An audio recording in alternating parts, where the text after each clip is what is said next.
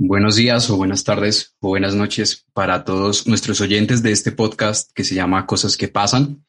Gracias nuevamente por apartar un espacio en su día a día y escucharnos en este programa que, como ya saben, siempre trata de relatar todas las cosas que nos están ocurriendo en la vida, desde sencillas, medianas o complejas. El día de hoy nos hemos salido un poco del tema de la comedia, o bastante, para relatar algo que está ocurriendo en Colombia y que a muchos nos ha generado bastante dolor, incluso hasta el punto de hacernos llorar por lo que está ocurriendo. Y sé que muchas de las personas que nos escuchan tienen alguna idea, si se encuentran en Colombia, están mucho más enterados de lo que ocurre, pero también hay varios oyentes que se encuentran en otros países y personas que nos han escrito respecto a lo que está ocurriendo y que muestran interés porque tienen cierto punto de vista que han recibido de los medios internacionales, ya sea de forma positiva, de un punto o de otro, pero están interesados. Entonces el día de hoy haciendo esta pausa nos acompañan personas muy especiales que han estado conociendo directamente todo lo que ha estado ocurriendo, que también han salido a marchar y han visto cosas positivas, cosas negativas, que están también involucrados desde su punto de vista profesional en cuanto al manejo que se le está dando a toda esta problemática que está ocurriendo en Colombia y que surgió por una marcha en busca de encontrar como la salida a algo que nos estaba afectando directamente a todos los colombianos, no solamente en el sentido económico, sino también en el ámbito eh, personal. Y quiero darle la bienvenida a Iván, Camila, a Angelique y Kevin y también a Dani que nos acompañan en esta noche. Buenas noches chicos, ¿cómo están? Buenas noches, muy bien, gracias. Hola, buenas noches. a todos y a todas. Espero se encuentren muy bien. Buenas noches chicos. Como les comentaba, eh, cada uno de ellos tiene una experiencia muy particular desde la parte personal, pero también desde la parte profesional. Empecemos con Iván, él es politólogo, nos acompaña desde Popayán. Y, Iván. Hola Christopher, es un gusto estar en tu podcast, también con todos los demás integrantes de esta conversación. Eh, bueno, resulta que lo que nos sucede como colombianos, eh, voy a empezar con el tema de la falta de memoria. Eh, es muy fácil olvidar los sucesos de conflicto, sea político, sea social, cultural, y nuestra historia ha estado enmarcado por eso, por escenarios de violencia. Y lo que estamos viviendo ahora es una naturalización de la violencia, básicamente entre los diferentes bandos que hoy están en conflicto. Eh, y para hablar del primer punto, que es el tema de la crisis institucional y de gobernabilidad del presidente actual, Iván Duque Márquez, pues básicamente se marca en una situación de gobierno, un gobierno de derecha, ¿sí? De una derecha extrema para muchos, pero independientemente de que un gobierno llegue a algún sector político, lo que está llamado a ser, y más en un gobierno que se pensaba que debía ser un gobierno de post-conflicto, en el escenario en el que estábamos de proceso de paz, de implementación de los acuerdos, pues justamente era que el gobierno fuera el que llegara, pudiera ampliar una forma de gobernabilidad hacia un pacto nacional de todos los sectores políticos para poder generar una implementación adecuada en medio de los territorios, para poder acertar en políticas mucho más aterrizadas a las necesidades territoriales, pero esto no se dio de la manera en cómo se quisiera para muchos sectores políticos. Eh, se dominó en el discurso institucional el tema de paz con legalidad, por ejemplo, eh, una confrontación básicamente entre instituciones, el presidente con instituciones como la JEP, la Justicia Especial para la Paz, y un montón de contravenciones institucionales que justamente lo que mostraban era una crisis de gobernabilidad, entre ellos la desconexión eh, y la acción comunicativa del gobierno de una manera negativa. No funciona el diálogo eh, en el gobierno. Eh, la forma en cómo se presentan las políticas se han presentado en, en, en contraposición con las necesidades territoriales y, entre ellos está la reforma tributaria, que fue lo que sacó a los colombianos a marchar en medio de una pandemia, una crisis de salud pública. Eh, básicamente que un ministro de, Hacienda, que es de los más importantes de un gabinete de gobierno, no sepa eh, el valor de, un producto de canasta familiar, ¿sí? Que era justamente uno de esos productos básicos eh, que todos los colombianos consumimos y que se estaban tasando en esos momentos. Y esa irresponsabilidad de un funcionario público lleva a una convulsión social. Y esa convulsión social debió haber sido dinamizada desde un principio por el gobierno, pero hubo un silencio institucional y justamente eso llevó a un conflicto mucho más eh, fuerte que nos movilizó a todos a las calles, ¿sí?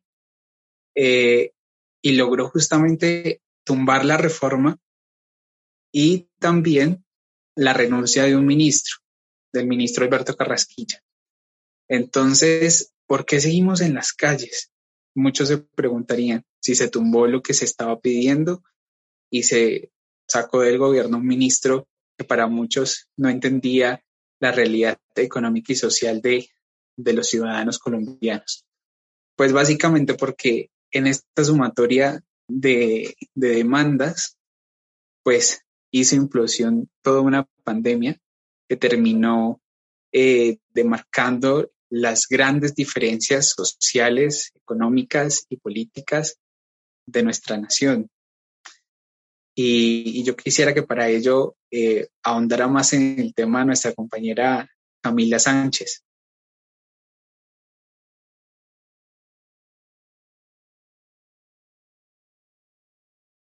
Bueno, buenas noches, días, tardes para todos.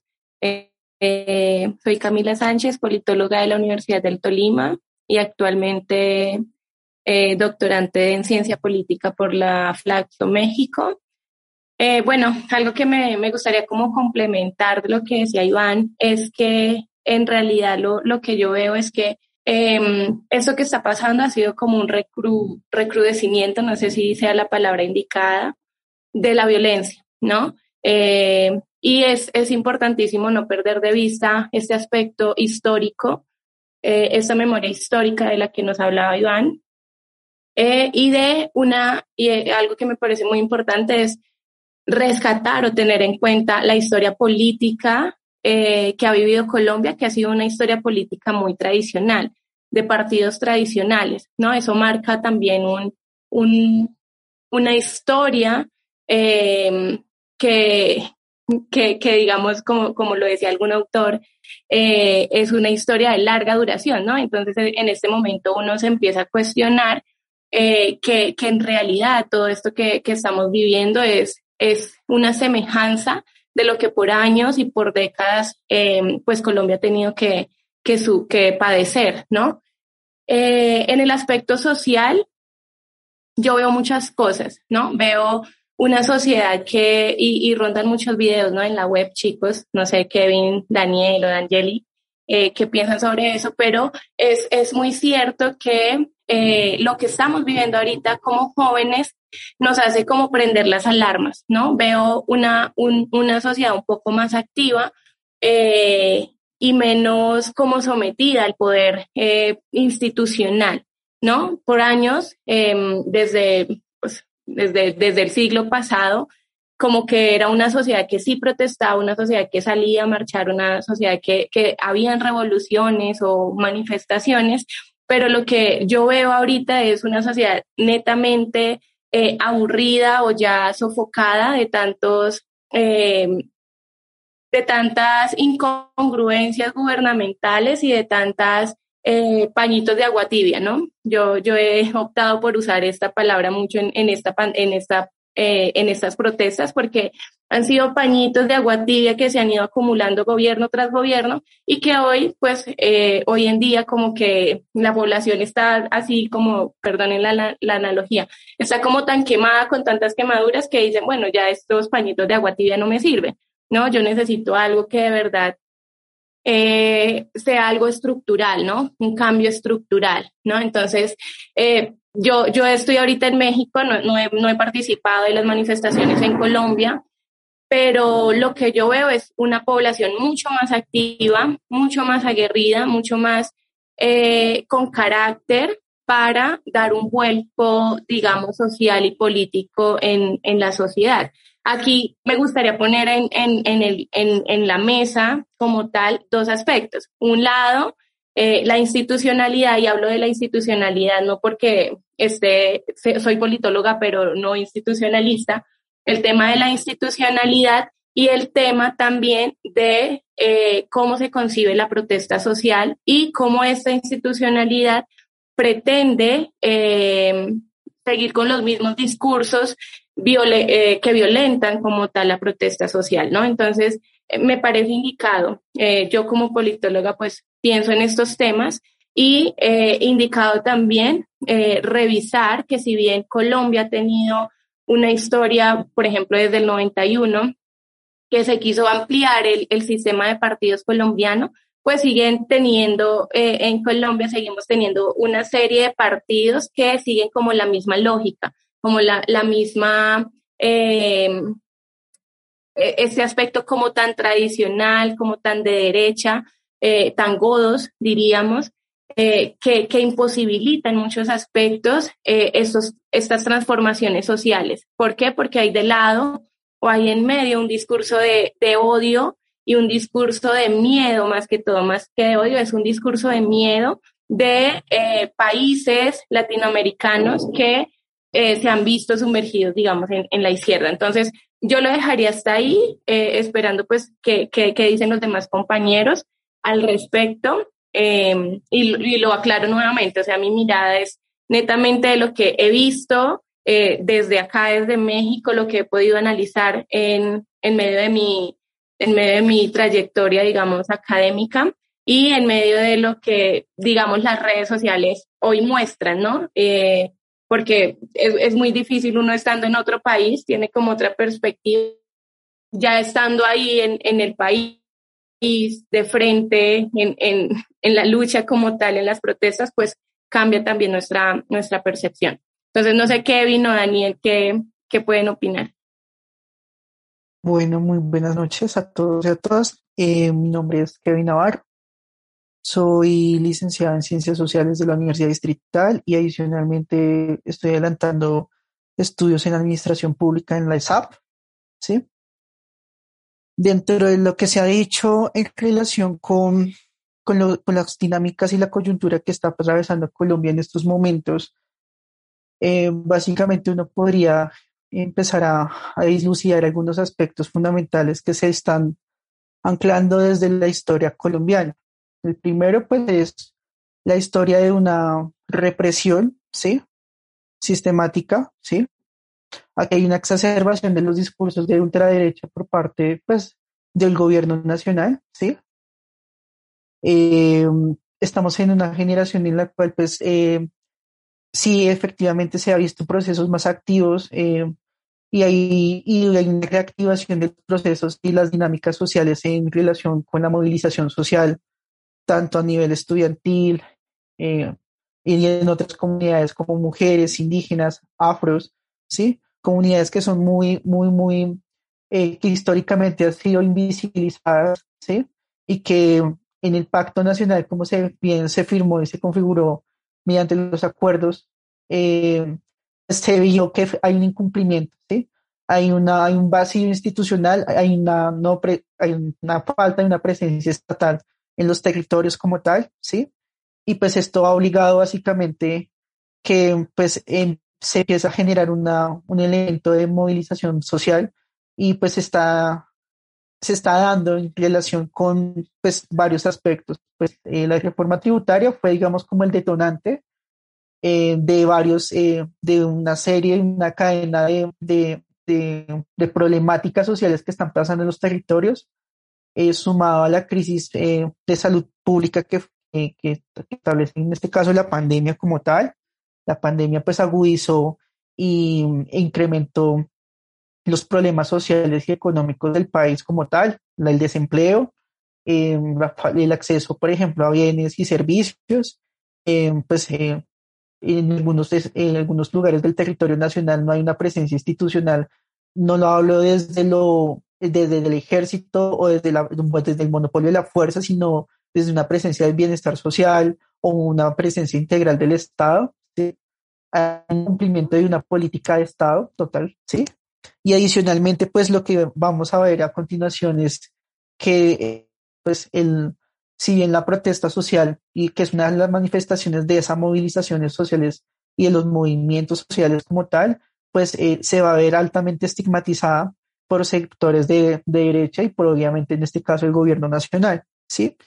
Entonces, aquí me acordaba mucho mm, de un texto de Francisco Gutiérrez Sanín que se llamaba El orangután con saco leva y que el Estado colombiano es una especie de de orangután en este caso porque representa, está configurando la violencia como tal y los vacíos institucionales y que solamente por medio de la violencia eh, ha tratado de solucionar problemas pero no lo ha podido lograr eh, mediante una sábana de democracia, ¿sí? Entonces uno mira que eh, democracia que obviamente no existe, que cuando se acaban estos discursos automáticamente utiliza y emplea la violencia para tratar de normalizar y de homogenizar los discursos.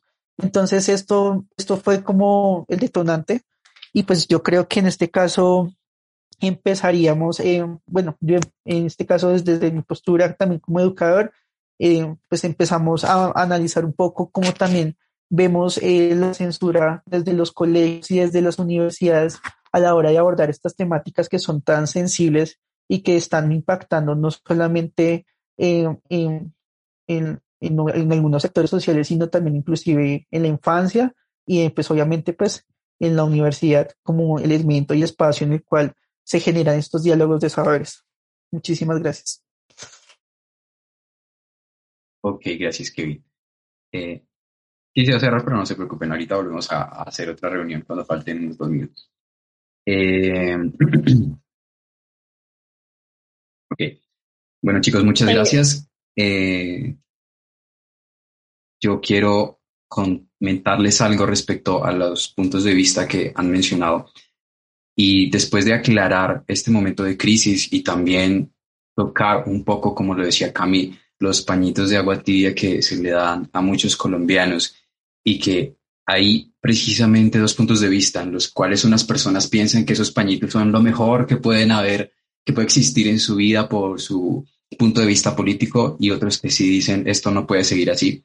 Eh, tocamos el tema de la censura en cuanto a las marchas y a toda la información que ha surgido por, por las marchas, ya sean videos, ya sean audios. Sabemos que hay muchas cosas que pueden ser falsas, pero también hay otras cosas que son verdaderas y que a veces eh, muchos medios catalogan como vandalismo. Y les quiero contar algo. Esta semana yo estaba saliendo eh, por la calle y estaban conversando un señor respecto al tema de las marchas. El señor tenía aproximadamente como unos 68 años. Y me sorprendí cuando él dijo, es que estos muchachos, estos jóvenes, eh, deberían dejar de perder el tiempo en las marchas. Lo que les hace falta es que les den un pepazo en la cabeza para que se calmen. Y yo me quedé súper sorprendido por ese punto de vista tan radical que pueden tener las personas por un punto de vista político, por una creencia política que tiene, hasta el punto de decir, no, que les peguen un pepazo, que no sigan marchando. Es problema de ellos, no sé, me parece algo bastante cruel. Y esto es algo que han manejado muchos medios eh, muy cercano a ese punto de vista, diciendo, no, los que marchan son vándalos.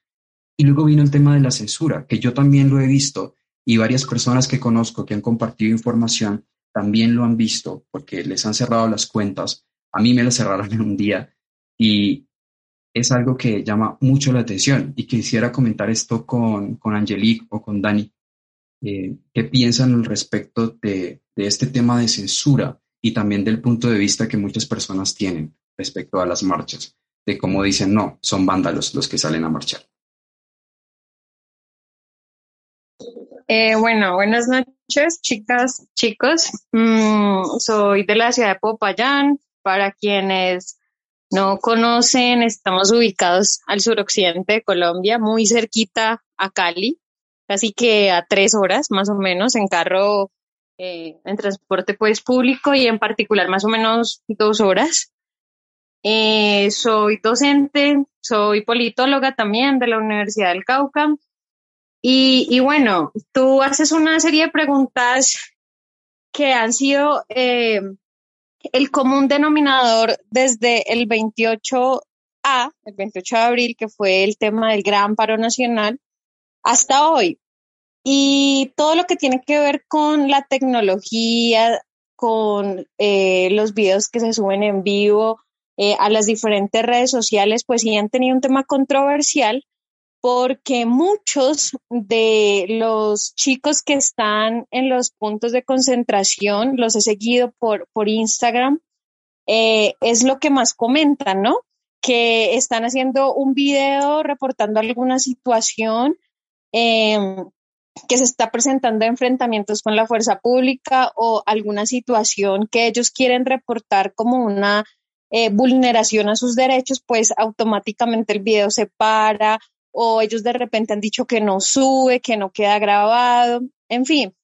Entonces, eh, es la primera vez eh, en todo lo que llevo de vivir en Colombia y de lo que llevo de vivir en esta ciudad, que yo veo cómo los medios de comunicación, sobre todo digitales, se han convertido en esa herramienta de denuncia continua y constante en términos de día y noche, día y noche, sin importar la hora se puede reportar el evento y sí, sí, sí considero que, hay un nivel de censura porque eh, no es posible si nosotros tenemos unos grandes eh, problemas con relación a, la tecnología acá, bueno, al tema de redes y demás, porque no conozco muy bien el tema tecnológico, pero sí, sí creo fielmente que, eh, fielmente que, hay un nivel de censura con, sobre todo con algunas cuentas que, cuentas que tengan cierta cantidad de seguidores y sobre todo por el contenido.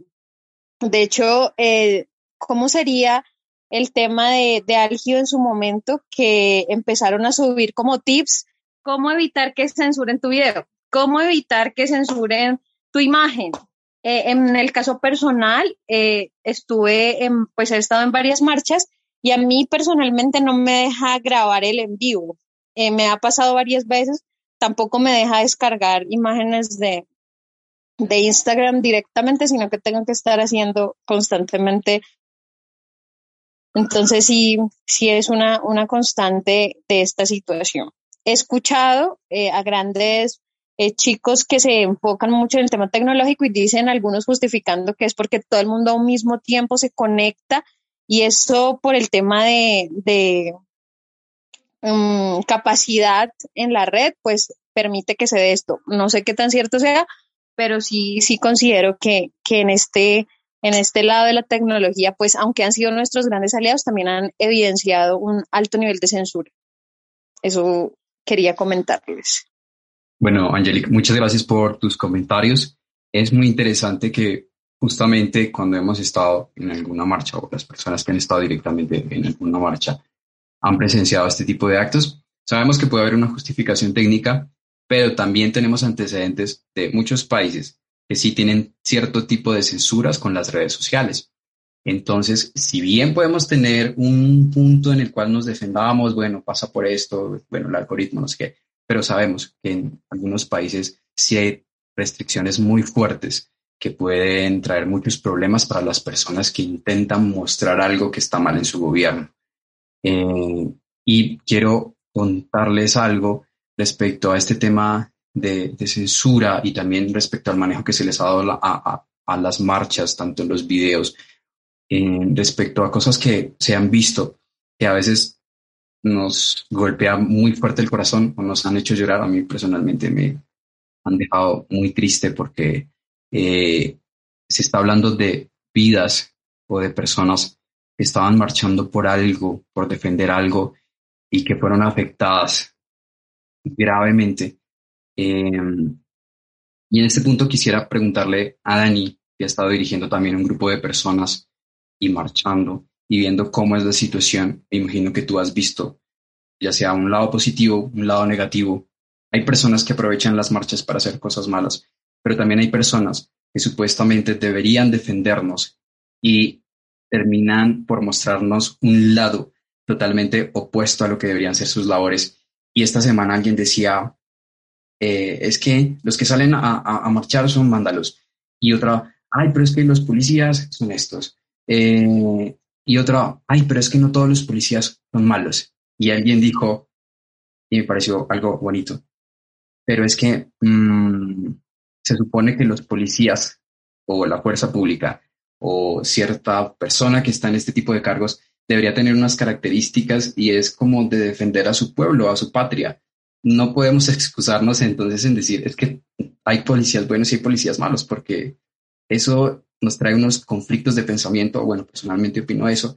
Entonces, Dani, cuéntanos tú qué has visto en estos tiempos de marcha y justamente de esas personas que has dirigido.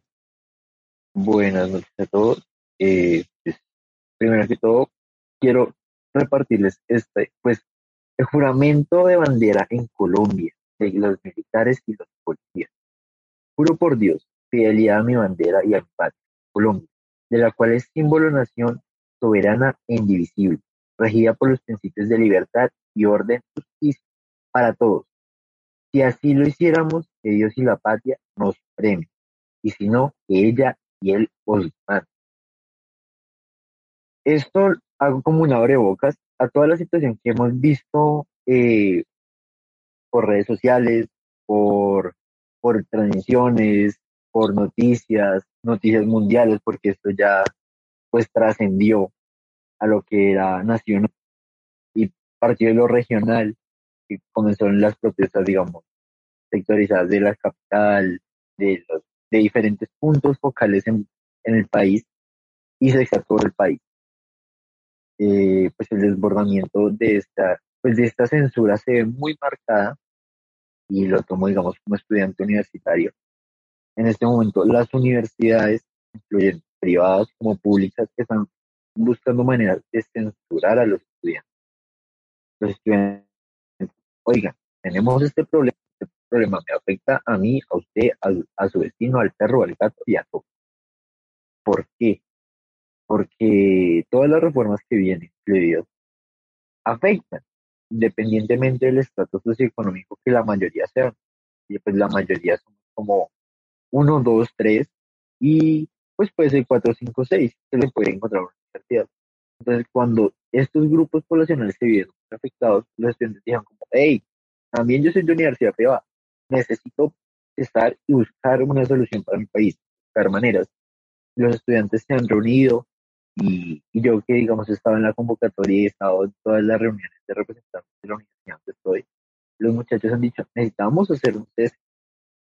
O sea, no puedo ir si está pasando algo afuera de mi casa, no puedo hacer trabajos mientras mi vecino está llorando su hijo. En muchas situaciones que uno como estudiante escucha, como representante escucha, y después sí como líder de muchas situaciones escucha y, nos afecta. Digamos, creo que el video de una madre de Cali en el hospital creo que fue un poquito fuerte para todos. Eh, dice, si lo mataron a él, mátenme, disparen una vez. Y su, y su grito y su llanto enardecido marcó para muchas personas. Y realmente es algo que no solo se escucha allá, se escucha en todo lado. Entonces, uno lo pone a pensar, bueno, las universidades que están haciendo. Entonces dicen las universidades, sí, claro, entendemos la situación, pero no es mi problema. Entonces, se les olvida ese factor humano que tenemos todos. Por redes sociales sí, se ha censurado mucho, se ha visto ese, como ese daño social que se está buscando a afectar los puntos, porque eh, lo que está haciendo, digamos, la conmoción de las noticias colombianas, que para nadie es un misterio lo que está haciendo que han sido criticadas en España y en muchos países, las cuales están aprovechándose la situación y tergiversando las cosas. Digamos, en en Cali, pero no me acuerdo si fue el primero de mayo, eh, los manifestantes estaban llorando y un canal televisivo mostró que estaban celebrando. Estaban celebrando porque había pasado algo. Y, y así muchas noticias que se han visto muy tergiversadas y afectando pues a la población. Y la mayoría de esa población pues obviamente consume canales públicos y esos canales públicos son los que nos están porque están se puede decir tergiversados. Frente a las marchas o los dos he visto el punto violento y el punto pacífico.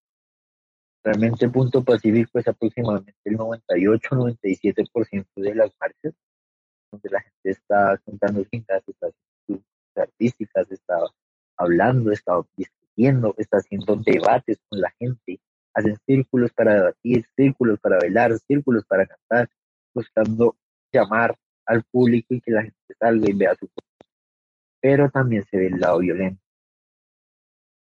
En el lado violento se puede ver por parte y parte, dicen por ahí, tratadas por parte y parte.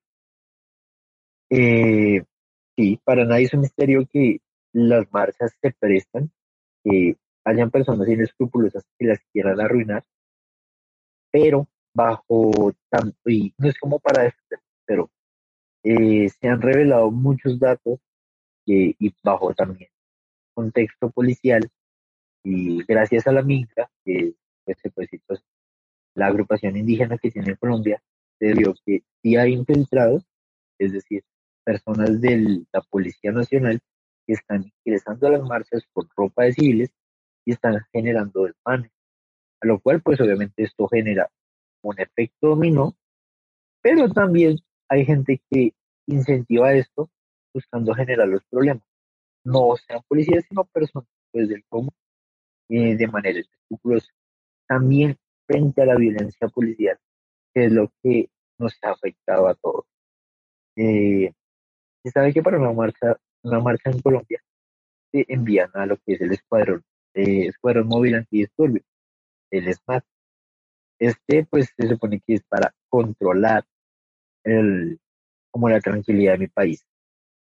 Entonces, lo que se debería esperar del Escuadrón Móvil Antidisturbios es que controle la ciudad, que los muchachos y muchachas, estudiantes, estudiantes y toda la población colombiana pueda marchar tranquilamente sin que se generen problemas y se busque una solución, porque los policías también son sus vecinos, son mis vecinos. Entonces, todos somos colombianos y pues obviamente buscamos pro. Entonces estarían en pro de mantener la seguridad del país pero se ha visto afectado por el hecho de que eh, bajo, lo estoy tomando desde mi punto de vista, en mi concepto, bajo unos, unos signos y bajo insinuaciones y bajo movimientos políticos que ha permitido que la policía esté tomando represalias mayores de las que ya se habían tenido.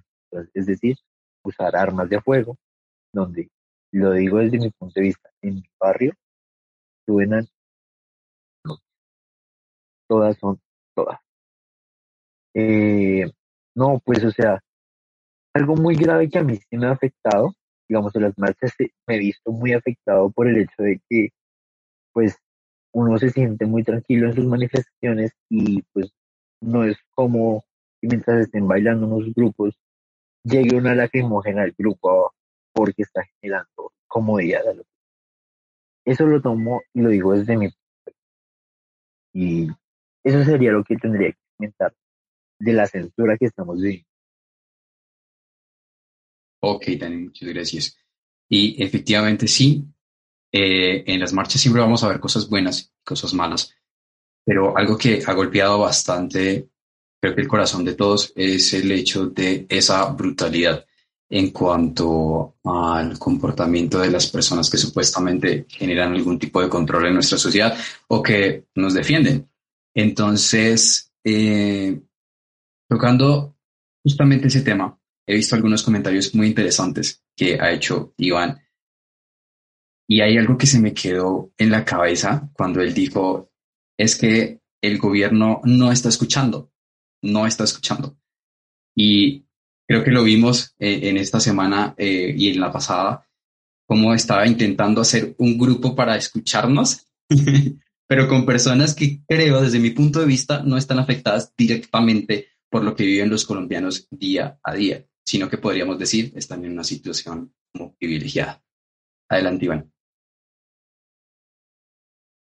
Bueno, retomando un poco el tema de la censura que hablaba Angélica y que habla Daniel, eh, yo quiero demarcar algo muy importante y es que Colombia siempre ha estado dentro de la lista de países en el cual la libertad de prensa eh, ha sido amenazada, siempre está bajo amenaza la libertad de prensa, pero el hecho es que ahora es toda la ciudadanía quienes estamos siendo censurados hay una censura frente al derecho de la información, a informar y ser informados. Entonces, en ese aspecto, es bastante preocupante de que solamente se quiera colocar en un relieve social eh, dentro de nuestro sistema político el discurso institucional. Eh, por ejemplo,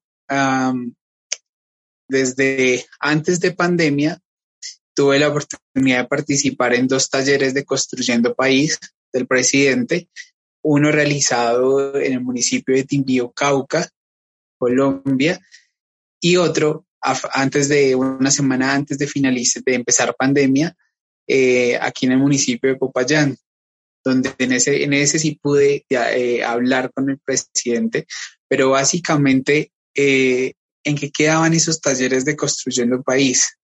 era como una especie de rendición de cuentas. Y claro, sí, toda la ciudadanía podía hablar, tener esa interlocución con el presidente, pero entonces cuando entraba a hablar el presidente sobre las ideas y propuestas que dábamos los jóvenes, las comunidades indígenas, afro que llegaban hasta esos lugares, era decir, sí, nosotros estamos trabajando por ustedes y tenemos estos planes de gobierno. Entonces se quedó, fue en una acción de demostrar eh, cuál era el plan de gobierno para esos territorios y no decir, venga, vamos a trabajar y vamos a integrar sus necesidades y su perspectiva. Entonces, desde ese mismo instante también empieza la censura.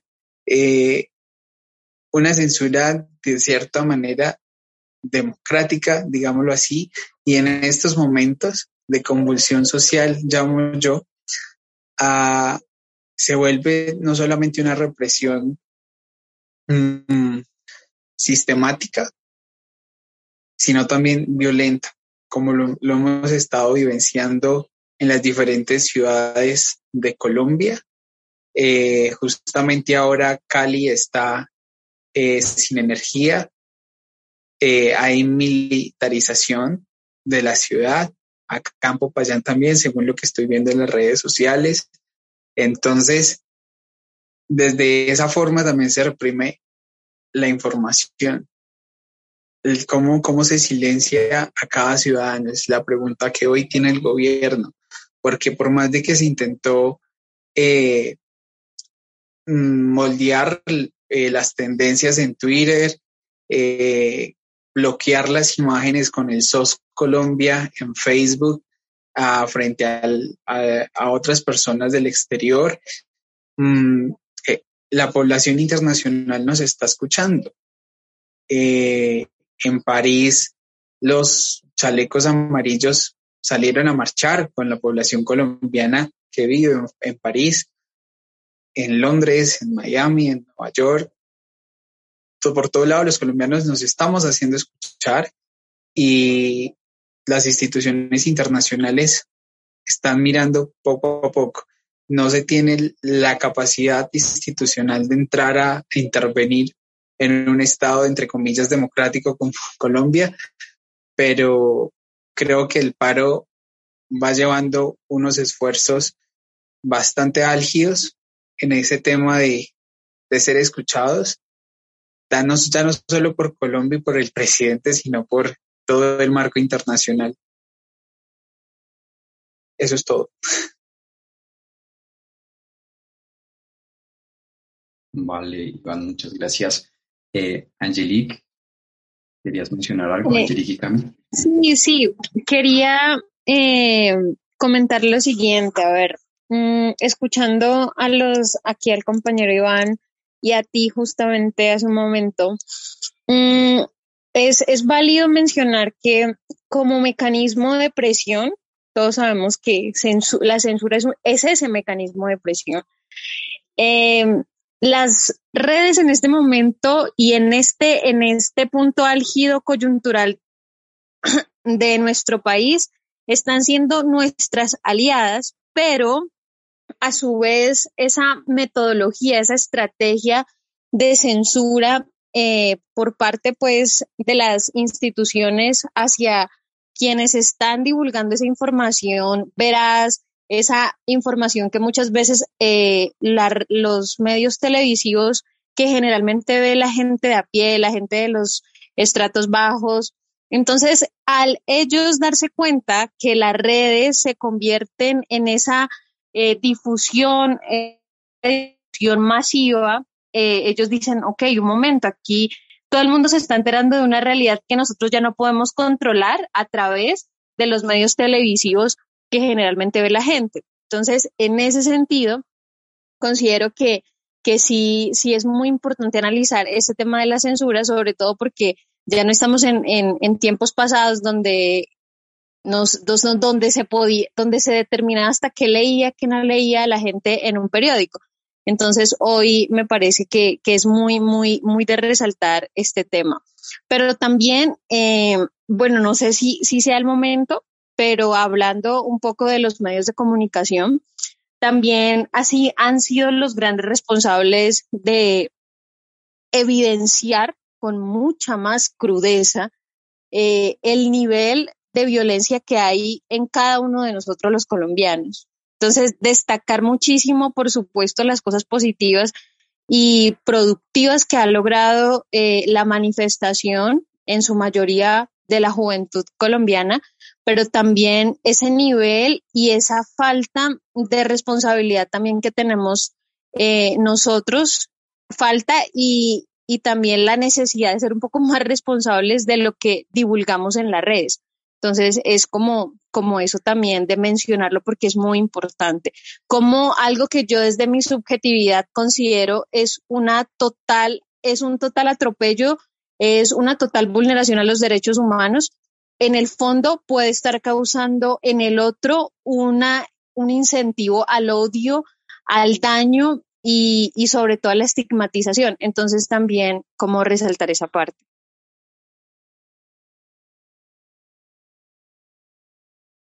Ok, Angeli, muchísimas gracias. Eh, adelante, Cami. Bueno, yo quisiera ahí agregar un poco, eh, pues más allá de todo lo que, lo que ustedes han dicho, mencionado sobre la censura, a mí me parece muy interesante ver cómo en medio de, de todos estos, em, digamos, em, aspectos ¿no? en los cuales el, el, gobierno y la misma sociedad han querido censurar este, digamos, este, este paro, estas, estas protestas, manifestaciones, me ha parecido súper interesante ver cómo ha cobrado fuerza o cómo se ha visto el apoyo, por ejemplo, y no sé, esto puede ser polémico, ¿no?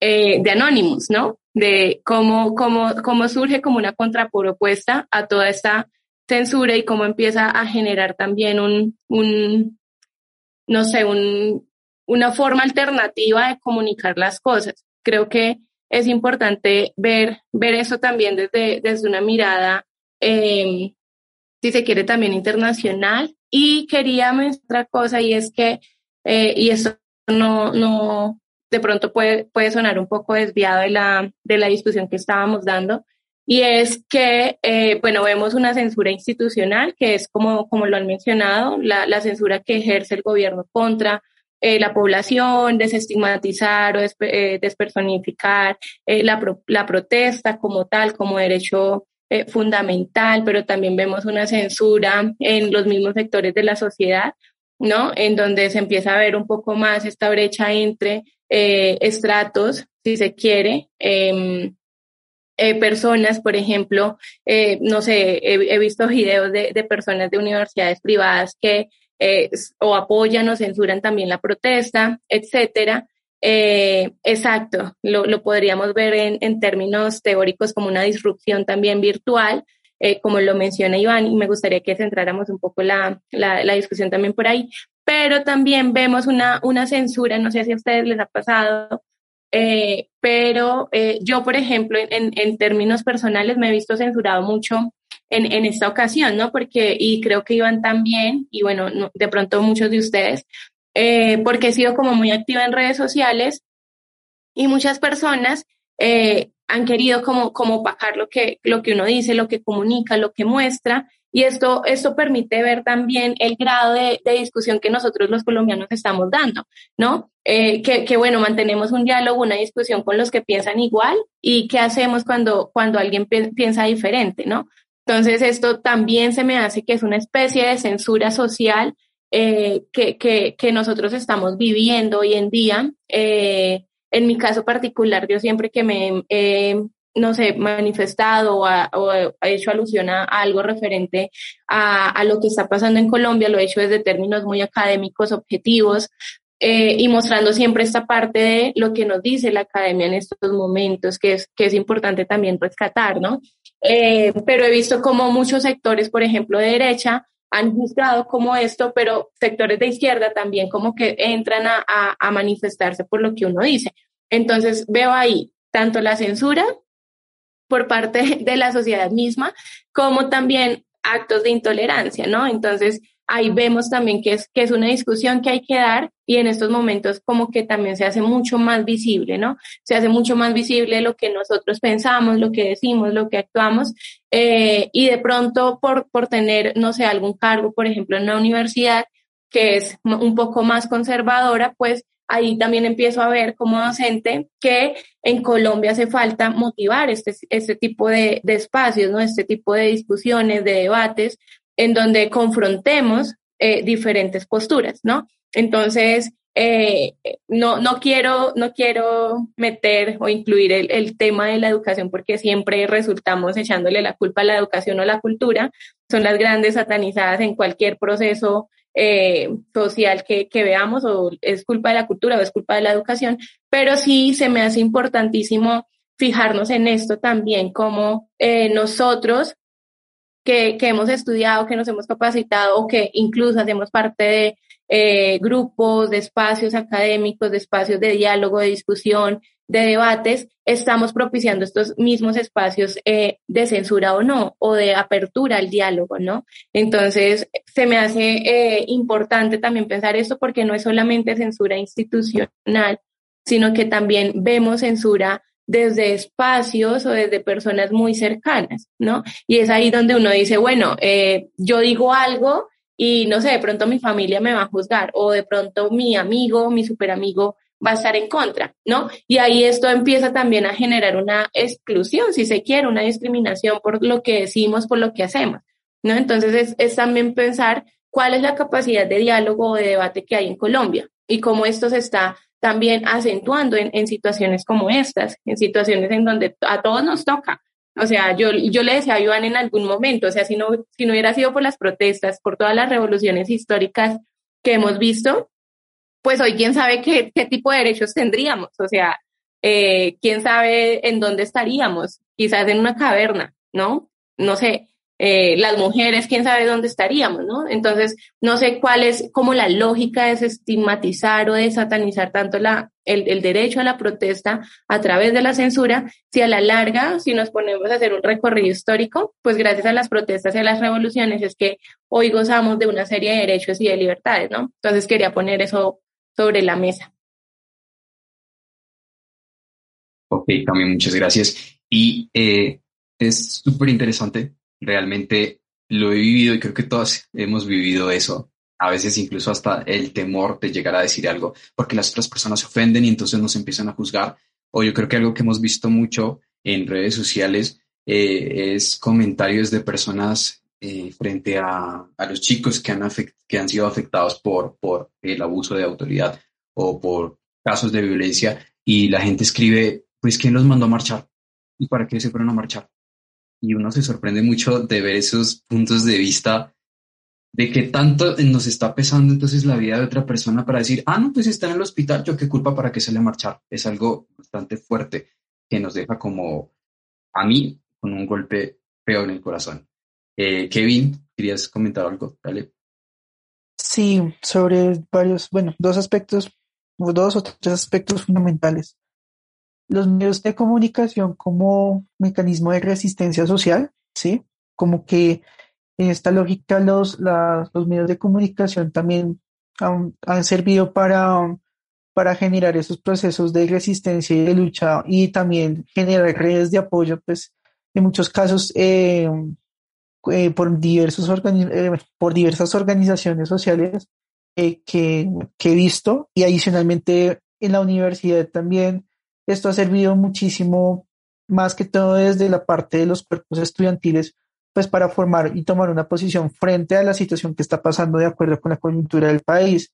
Entonces, en los medios de comunicación en el sentido de las redes sociales, me especifico más, han sido, digamos, también un gran apoyo pues para difundir eh, pues esta información, pero adicionalmente también sí se ha visto eh, pues procesos de, censura como tal en Twitter, por ejemplo, las tendencias con los boots, en este caso que pues básicamente se eh, pues estaban desinformando pues, eh, pues a las personas como tal, o en su defecto también en la parte de la educación. Se vio esta semana una noticia que un docente de la Universidad de Rosario fue, pues, en este caso, em, fue, bueno, fue expulsado de la universidad porque estaba censurando una estudiante de la Facultad de Derecho, ¿sí? Que eso fueron uno de los ejemplos que, que estaban, pues, el profesor tenía una posición bastante radical en relación con, con lo que estaba pasando en el país y pues el, pues, eh, bueno, la cuestión fue que básicamente uh, se presentó la discusión y pues eh, un, acto de censura por parte del docente hacia el estudiante y esto se vio y esto lo he visto también en, mi universidad, en mi caso, ¿sí? Digamos, docentes que no comparten mucho lo que son las dinámicas de la protesta social o de la movilización social y que pertenecen a sectores muy, eh, muy, muy digámoslo así, los sectores de derecha, la posición era, no, es que tenemos que hacer clase. Cuando el estudiantado dijo, no entramos en paro, ¿sí? Y aún así querían seguir en parciales, querían seguir en un poco de dinámicas eh, muy desarticuladas de la realidad cuando decíamos, nosotros que estamos viendo, o sea, nosotros estamos viendo supuestamente presupuestos nacionales y estamos desarticulados totalmente de las dinámicas sociales que está pasando en nuestro país, ¿sí?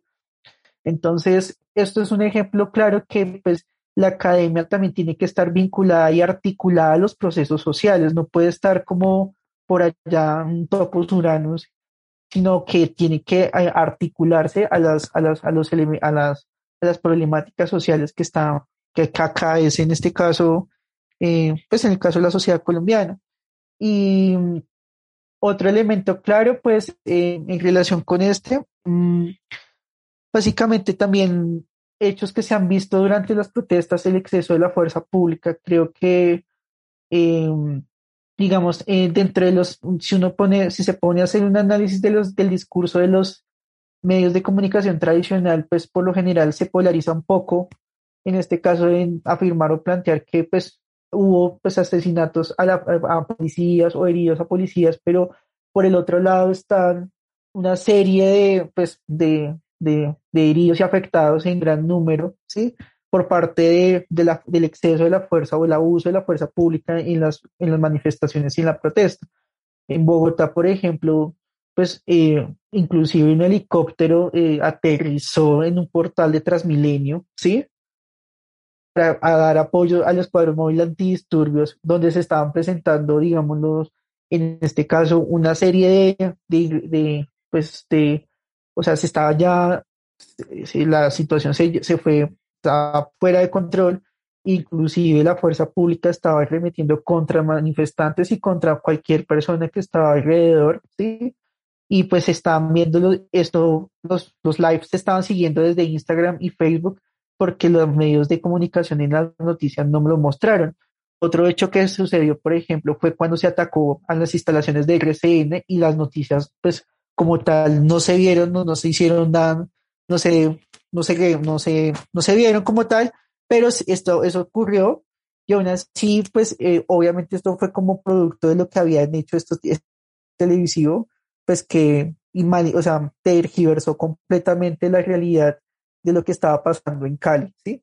Entonces uno ve cómo, eh, cómo los medios de comunicación empiezan a tergiversar esa información y en vez de tener como un objetivo en relación con la veracidad de la información, se va como de desanclando de eso y obedece solamente las dinámicas que el gobierno o que el Estado en este caso necesita.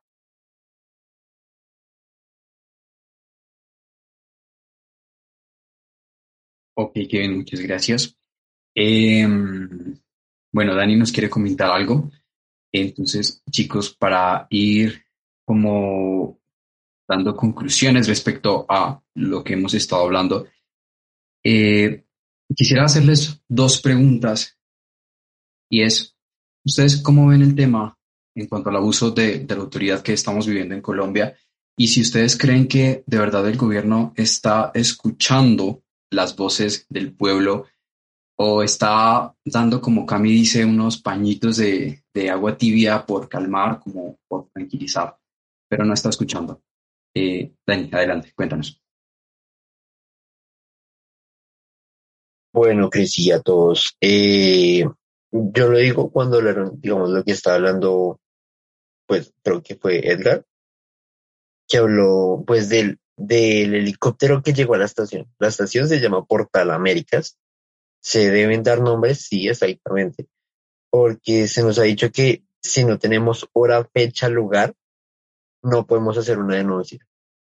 Entonces fue el Portal Américas a las 11 de la noche, bajo un helicóptero que estuvo rondando toda la noche el barrio bajó a dar suministros al ESMAD, escuadrón, el Escuadrón Móvil Antidisturbios, muchísimos suministros, esto fue grabado en muchísimas cámaras de las personas que viven en los apartamentos. Enfrente del Portal Américas, este llegó y pues se aprovechó de la situación para eso. Posteriormente a esto, hay videos donde se evidencia que estos policías suben a muchachos, a un grupo de muchachos, a ese helicóptero y se lo trasladan hasta el Colegio Claretiano de Bosa, que es aproximadamente a cinco cuadras, aproximadamente dos kilómetros. Y esto generó un tipo de controversia muy fuerte, porque se utilizó un colegio privado y sin permiso pues del rector, a lo cual fue un uso de autoridad de manera desmedida y se vio supremamente marcado. Además del ataque, disparos con armas de fuego, eh, los protocolos que tienen pues las armas que ellos, el escuadrón pues para dispersar a las personas no se está aplicando, se están disparando directamente. Se supone que es una posición de una posición parabólica del disparo, o sea, de 45 grados o superior, para que no genere un impacto a una persona.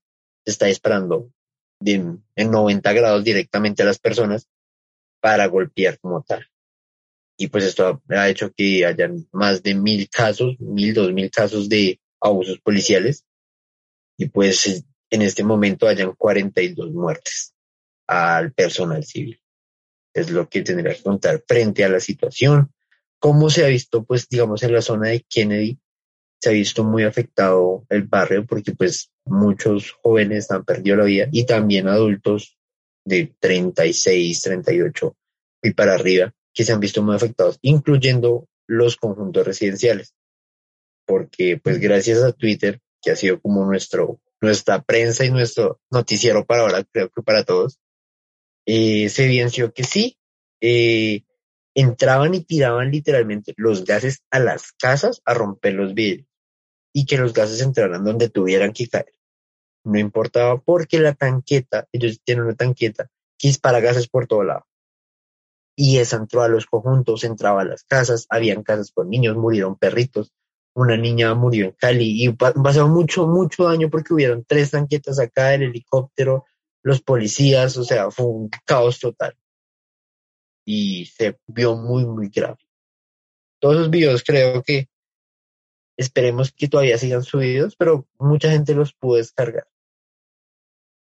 Bueno, yo quisiera antes de hablar sobre la represión de la fuerza eh, policial y, el SMAT, y si sobre el gobierno nos está escuchando o no, hacer un paréntesis sobre lo que mencionaba Camila hace un momento, del tema de la censura y de, de ese sentimiento de intolerancia. Yo creo que estamos muchos en un punto intermedio donde, en, un punto intermedio de dos bandos que quieren tener la razón, la razón de una realidad social y política, y debemos entender que no es una sola realidad, que hay múltiples verdades de una misma realidad social, en este caso la colombiana, y que cada una de esas realidades sociales tiene sus complejidades e incluso sus muertos y, y, sus problemas más profundos de acuerdo a cada territorio.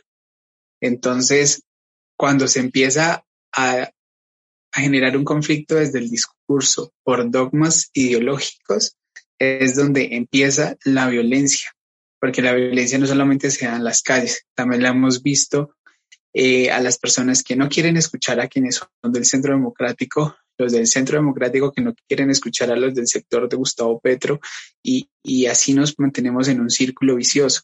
Cerrado este paréntesis, mmm, frente al tema de, de, la fuerza pública, pues claramente que la necesidad que se planteó en el proceso de paz eh, de la reestructuración de la fuerza pública. ¿En qué sentido? Si empezamos en un escenario de posconflicto, pues básicamente la policía y el SMAT deben reestructurarse, debe volverse una policía cívica y no de pensamiento y estructura y forma de acción militar. Ese es el problema que hoy tenemos y la cual hoy vivenciamos del por qué los atropellos de la fuerza pública, por qué un agente del SMAT dispara a quemarropa a un civil. Eso no es comprensible en ninguna de las democracias modernas. Entonces, si no se replantea eso, si no se pasa la fuerza pública y el SMAT del Ministerio de Defensa al Ministerio del Interior, pues es muy difícil cambiar la forma en cómo actúa el Estado en esa perspectiva.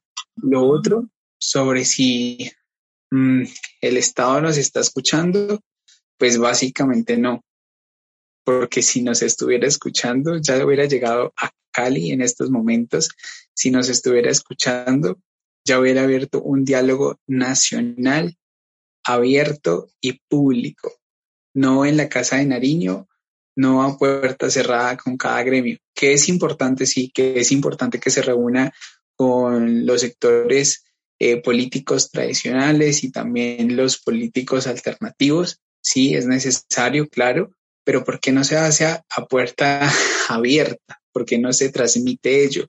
¿Por qué no se crea una mesa eh, de veeduría ciudadana frente a cada pacto y a cada eh, discusión que se llegue o se lleve a cabo con los sectores políticos y sociales y económicos, justamente en un, en un país donde cada negociación que se hace a puerta cerrada se crea un mico en un artículo de un, proyecto de ley, pues justamente ahí está, ahí radica la crisis institucional actual, que hay una pérdida de credibilidad y de legitimidad de las instituciones. Por eso la gente dice es que la coalición de la esperanza no me representa y, y es que el sector religioso no me representa, etcétera. Pues es por la pérdida de legitimidad de cada una de las instituciones que conforman nuestro sistema político.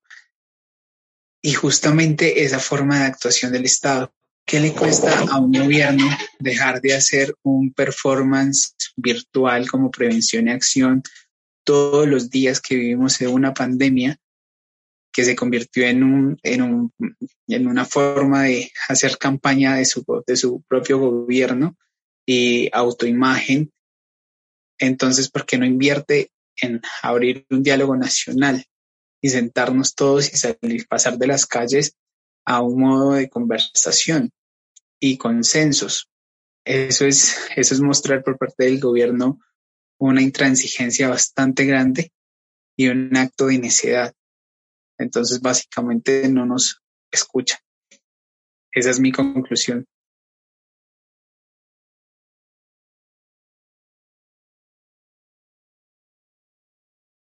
Vale, Iván, muchas gracias. Eh, Cami, los micrófonos de este podcast son tuyos.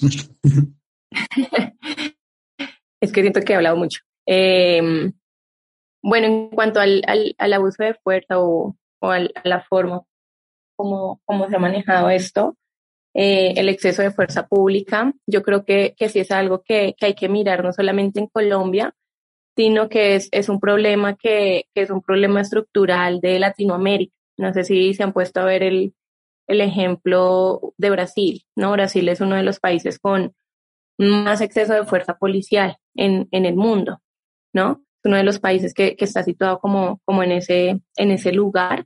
Entonces creo que, que, que, es algo que tenemos que mirar también de, desde la historia de los países, ¿no? Sin, sin, sin ánimo de querer pacar o de legitimar eso, ¿no? Obviamente estoy en contra de cómo se ha llevado a cabo eh, este, esta actuación del gobierno. Eh, literal, pienso que, eh, como lo, lo hablábamos con Iván hace, hace poco, ¿no? Eh, que, que hay una crisis en Colombia y es que veo al, al, gobierno actual como si estuviera acorralado, ¿no? Como, como este niño pequeño que se le viene el mundo encima y no sabe cómo, cómo actuar, cómo proceder y lo único que puede hacer es hacerle pataleta al papá o a la mamá eh, y, o empezar a destruir todo, ¿no? Entonces veo que, que el gobierno de Iván Duque no ha tenido como tal eh, las estrategias eh, adecuadas, ¿no? Para, para, para contrarrestar, digamos, todo, todo esto que, que ha sucedido. Eh, lastimosamente, hablaba hace, hace unos días con, con un, bueno, con, con un compañero, con un colega y me decía, bueno, lastimosamente, ahorita lo que vemos son eh, abusos policiales que eh, se supone que están siendo procesados por la justicia, pero lastimosamente nosotros sabemos cómo es el sistema de justicia colombiano y que hay un vacío estructural en, en, en, en qué, en estos procesos archivados eh, de abusos policiales, ¿no? De justicia militar. ¿No? Entonces, lastimosamente, el gobierno ahorita nos está vendiendo, eh, o las noticias nos están vendiendo que sí se van a ser procesados tantos policías por abusos policiales, por muertes de, de civiles, pero a mí me gustaría que nosotros hiciéramos el seguimiento para saber a ciencia cierta si esto se va a llevar a cabo o no, porque de todas formas eh, mi postura es que el gobierno no puede quedar impune ante este, este, esta, este tipo de abusos y creo que sí es necesario, aunque es un poco casi imposible, eh, pensar en estos momentos y hacer eh, eh, como generar esta, esta presión eh, por parte de, de, del pueblo colombiano de generar una reforma, digamos, al, cuerpo policial, ¿no? Una reforma eh, a todas estas Fuerzas Armadas colombianas, ¿no? Porque siempre ha sido así, siempre en, la historia colombiana siempre hemos visto que la policía, el ESMAD, hace lo que quiere, eh, legitimado a través de, un discurso institucional, ¿no? De mantener el orden. Entonces, eh, y, sería también eh, tener en cuenta las dos miradas, ¿no? Porque a mí me han dicho mucho, ay, bueno, pues es que usted es politóloga, entonces díganos qué hacer con el vandalismo, díganos qué hacer con, con estas personas que están nos, mm, deslegitimando la protesta o están eh, saboteando la protesta, ¿no? Entonces yo lo que digo es, tenemos que ponerle cuidado, no solamente la gente, no, o sea, de verdad a mí me, me, enoja mucho esto, porque la gente solamente se centra en, en, el vandalismo, en, ay, sí, es que no, no sé, están quemando los bancos, están quemando los buses, están quemando no sé qué cosas, ¿no? Pero lastimosamente es una de las formas de ejercer coacción, ¿no? O sea, o sea, de verdad, a mí me da risa porque no podríamos pensar que por medio de manifestaciones pacíficas el gobierno fuera a hacer algo. O sea, es absurdo, ¿no? Si, si hubieran sido solamente manifestaciones con pañitos blancos o ahí como marchando como niños de escuelita cogidos de la mano, pues lastimosamente así no se ejerce presión ante el gobierno. Y entonces seguiríamos con la reforma tributaria, por ejemplo, ¿no? Que fue uno del, uno, pues fue el tema principal de, de, del paro, ¿no? Que ahorita se han, se han sumado más. Entonces, hay que revisar el tema del vandalismo, pero ante todo hay que revisar el tema de los policías y del ESMAD, ¿no? Lastimosamente, pues no nos podemos hacer de los ojos de la vista gorda en este, en este sentido. Y yo creería que también haría falta eh, una discusión profunda en, Colombia con todo este tema que sigue, que sigue, que sigue estando presente, ¿no? Lo de la seguridad democrática de Uribe, que es algo con lo que vamos a cargar no sé cuánto, cuánto más tiempo eh, y que es necesario revisarlo, ¿no? Revisarlo porque, porque es impresionante la cantidad de dinero que Colombia gasta en, en fuerza militar, en armas, en, bueno, en, todo esto. Y por más que la gente me diga, bueno, pero es que eh, uno de los valores o una de las premisas del Estado es mantener el orden. Bueno, sí, mantener el orden, pero ¿a qué costa? ¿A costa de vidas? ¿A costa de violar derechos humanos? ¿A costa de qué? ¿No? Y ahí sería muy importante también para futuros eh, diálogos o debates que miráramos este tema de eh, una mirada internacional, ¿no? De cómo Colombia se está mostrando a nivel internacional, cómo estamos quedando a nivel internacional. Eh, y, sería interesante también verlo. Eh, y pues lo dejarías así, digamos en el caso mexicano también, muchas eh, personas de acá de México me han dicho, ay no, pero es que acá el gobierno también restringe, acá también el gobierno mata, acá también el gobierno, digamos, cuando salen a protestar, pues tiran gases, etcétera pero lo que estamos viendo en Colombia es que literal la, policía está en contra del pueblo, o sea, la, policía está en contra de los civiles, los están matando, los están, mejor dicho, haciéndole cosas horribles y nadie está haciendo nada, ¿no? Es eh, equiparar también o tratar de equiparar la fuerza eh, civil con la fuerza pública, que es con armas, que es con una serie de mecanismos eh, represores, pues no, no es el caso tampoco, ¿no? O sea, son, son fuerzas diferentes y son autoridades diferentes, ¿no? Yo lo dejo.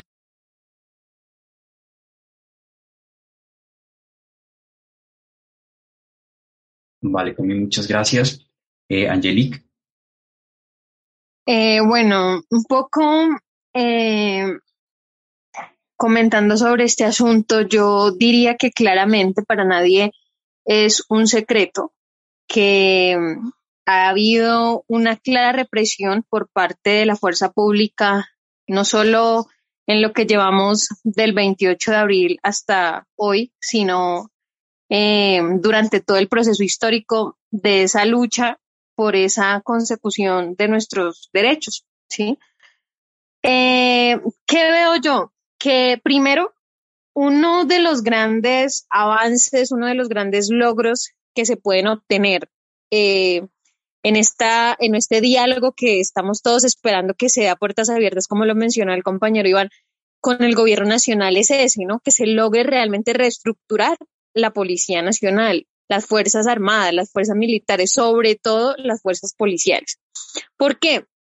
Tenemos aquí un caso mm, muy, muy complejo y es que en la medida en que exista, en que siga existiendo justicia penal militar, pues el policía va a poder sentirse mm, con eh, el amparo, con el respaldo de poder disparar a quien sea.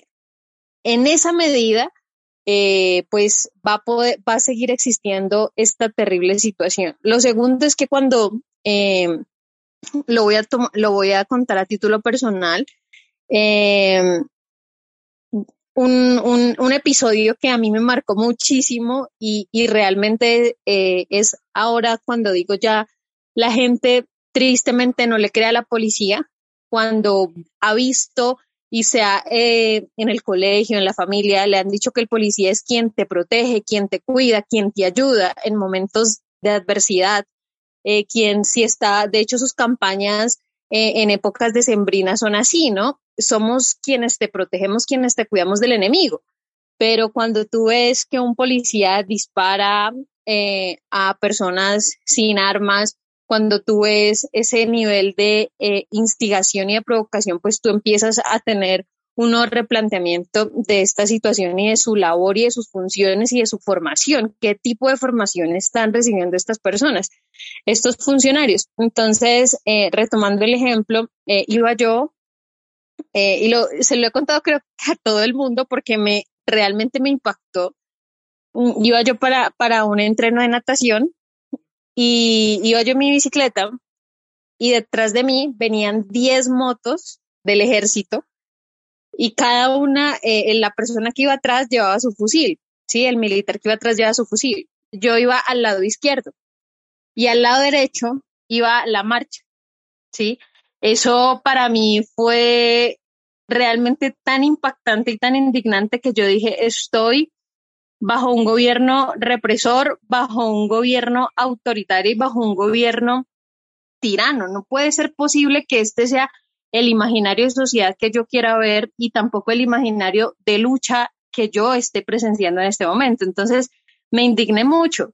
En ese sentido, quiero, quiero decir que sí, o sea, eh, el común denominador ha sido ese, ¿no? La represión, la violencia y también el discurso de que eh, ellos me provocan, pero uno no, uno puede, uno puede analizar es cuál es el nivel de provocación de las partes, tanto de los que marchan como de la fuerza pública, y claramente eh, uno ve una cantidad de, de, sucesos que nada que ver tienen que con eh, su formación. Entonces, en ese sentido, sí, sí considero. Y en cuanto a la segunda pregunta, eh, pues por supuesto que no. Mm, yo veo que, que, el gobierno ha manejado eh, mal todo este proceso. Claramente él no se esperaba, considero que nadie esperaba que después del 28 de abril la gente siguiera en las calles. Eso él no se lo esperaba. Pero sí considero que sus decisiones han sido muy equivocadas, sus decisiones están siendo represivas y ante el diálogo que muchos piden, que los jóvenes piden, que los diferentes gremios piden, él responde con militarización. Eso es una clara evidencia de que él no se quiere sentar, él no quiere solucionar y él quiere al final que todos nos enfrentemos con todos. Quiere dejar a las personas, a los civiles eh, enfrentados, ¿no? Entonces que ya llegue la lucha entre, entre las clases sociales, que se enfrenten ricos y pobres y que ellos solucionen y yo saco del medio a la fuerza pública y al ejército y dejo que ellos se maten entre ellos. Ese es un panorama horrible, pero es lo que, lo que yo siento que al final va a pasar si no se logran realmente eh, transar pequeños acuerdos, pero realmente que se vean materializados eh, en la práctica, que no se quede solamente en el discurso. Eso es lo que quería contarte, contarles. Vale, Angelique, muchísimas gracias. Eh, y es, es muy cierto. No sé, hablar de estos temas creo que como que nos golpea y nos deja un sentimiento de, de tristeza. A veces siento que estamos hablando como frente a una pared. A ver, siento eso. Kevin, adelante. Bueno, en relación con, con el exceso de la fuerza pública, yo siento que hay una dinámica como el gobierno nacional de que está configurando una especie de un enemigo público que es el pueblo mismo, ¿sí? Porque ahí veo que, o bueno, en este caso uno puede analizar y entender que, que pues toda la represión y todo, eh, nada más el usar el monopolio de la fuerza en contra del pueblo, pues uno, uno y, y la forma en la cual se han vulnerado gravemente los derechos humanos eh, en distintos escenarios y en distintos lugares del territorio nacional, uno puede, uno, uno puede dar esa lectura y asimismo eh, los medios de comunicación cómo se están utilizando para estigmatizar y a, pues a la protesta social y pues a la, y a la, y a la movilización social en general. Entonces, uno pensaría como que se empezaría a establecer una especie de enemigo público y adicionalmente de eso, eh, eh, pues eh, con eso podría justificar todo a la población civil, Eh, uno de mis temores en este caso es que de pronto sí efectivamente declare estado de sitio, ¿sí? O estado de conmoción interior, que eso es lo que puede llegar a pasar, ¿sí?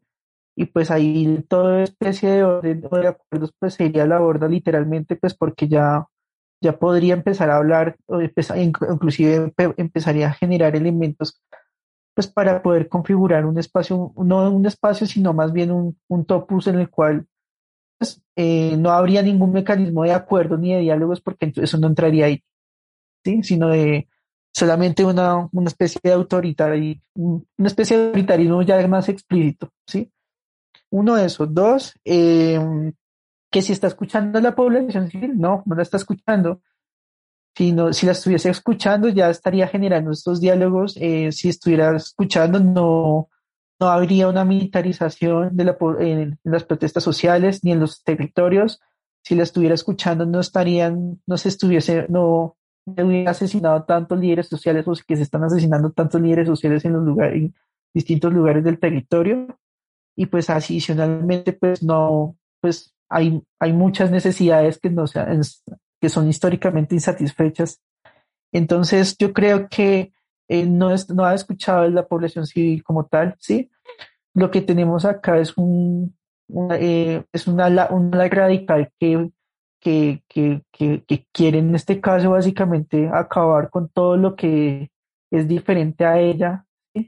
Y pues básicamente en este caso eso es una evidencia de, de esas disputas también que mencionaba Iván de la memoria, ¿sí? Esas disputas de las memorias de los históricamente invisibilizados y de los que buscan invisibilizar a estos sectores que pues siempre históricamente han sido vulnerables, ¿sí? Y que en nuestro país y en la historia de nuestro país pues tiene una gran evidencia y un gran peso. Muchas gracias. Gracias a ti. Eh, adelante, Dani. Bueno, eh, creo que hay una frase coloquial que dicen, la voz del pueblo es la voz de Dios. Pero creo que, creo que en este momento la persona que debería escucharnos es ateo. Así lo siento. Porque no nos está escuchando. Eh, lo tomo desde el punto de mi agremación como estudiante del área de la salud. Eh, la reforma de la ley 010 del 2020 es una reforma que afecta muchísimo a todos. Entonces, si es muy denso. Eh, uno dice, bueno, ¿quién nos ha escuchado? Y como lo decían antes, creyendo, él creyó y el grupo y la bancada creyó que eh, con dejar que Carrasquilla y se, se tumbara la reforma tributaria, el pueblo dejaría atrás todo este, este, como este margen de presión, más las otras reformas, la reforma laboral, la reforma pensional, la reforma de salud y toda la precarización del sistema como tal, fue como el colapso para que la gente dijera, no, estoy agotado, estoy agotada, estoy agotada porque también las personas no binarias han salido y, y se ha notado ese, ese descontento. Y si el, y si el gobierno ha escuchado, no, porque las personas llevamos ya días, noches, porque hay personas que salen todos, todos, todos los días. Tengo amigos que salen todos los días a marchar llegan a su casa 12 de la noche y así, y salen todos los días. Y ese momento donde el pueblo se ha hecho sentir de todas las maneras pacíficas, violentas, agresivas, artísticas, musicales, teatrales, por video, por X o Y manera, eh, dándonos a conocer en otros países toda la situación. Y aún así no nos están escuchando. Aún así el gobierno no hace, no toma acciones en pro de su pueblo. Aún así se siguen robando el dinero, aún así siguen comprando más cosas y despilfarrando el dinero de, de todos, porque bueno o malo es el dinero tanto tuyo, Chris, como el de todos, y todos porque los colombianos hemos pagado todos, en, así no estemos viviendo en Colombia o no estén, eh, hemos pagado impuestos, comprando un simple pan, ya ya es pagar un impuesto.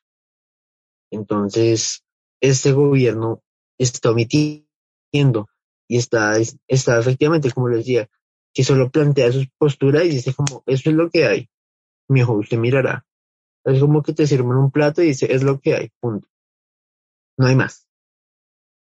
Y, y así uno les diga, no, y hay otras salidas, no y el pueblo mismo ha buscado todas las soluciones para que se generen las reformas.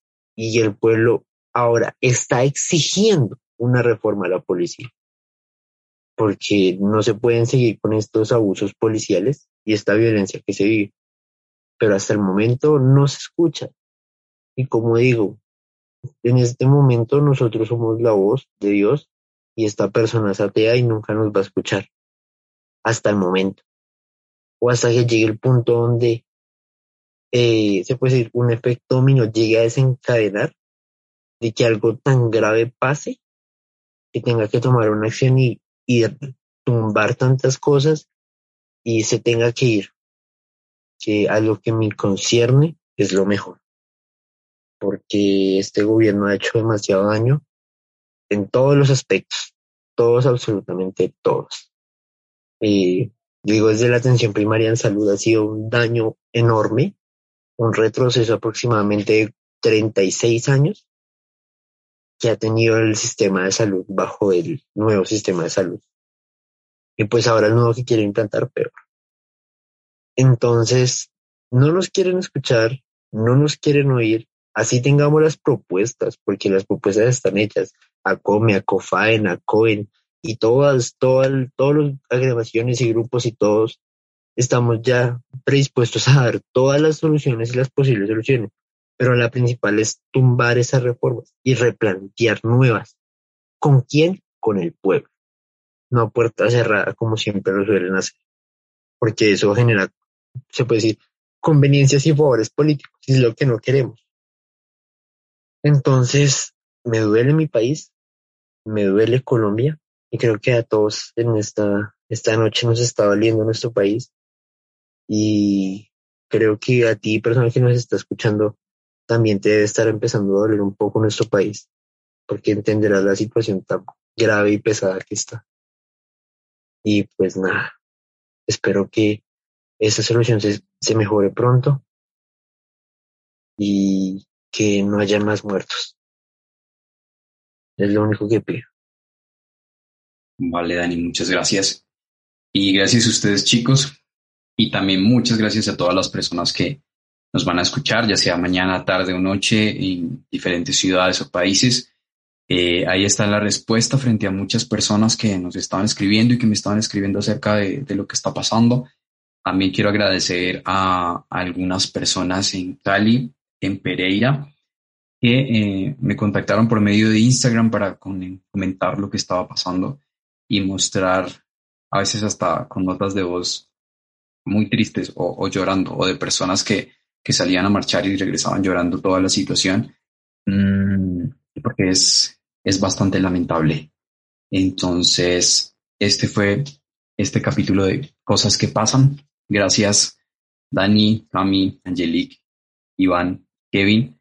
Espero que la situación realmente mejore. Y para todas las personas que son colombianos y que también están en otros países y que he visto en varios videos que incluso hoy me mostraban en Chile que estaban saliendo a marchar para mostrar todo punto de vista desde el corazón sobre lo que está pasando en Colombia. Esperemos que realmente en algún punto las cosas mejoren y un abrazo gigante para todos.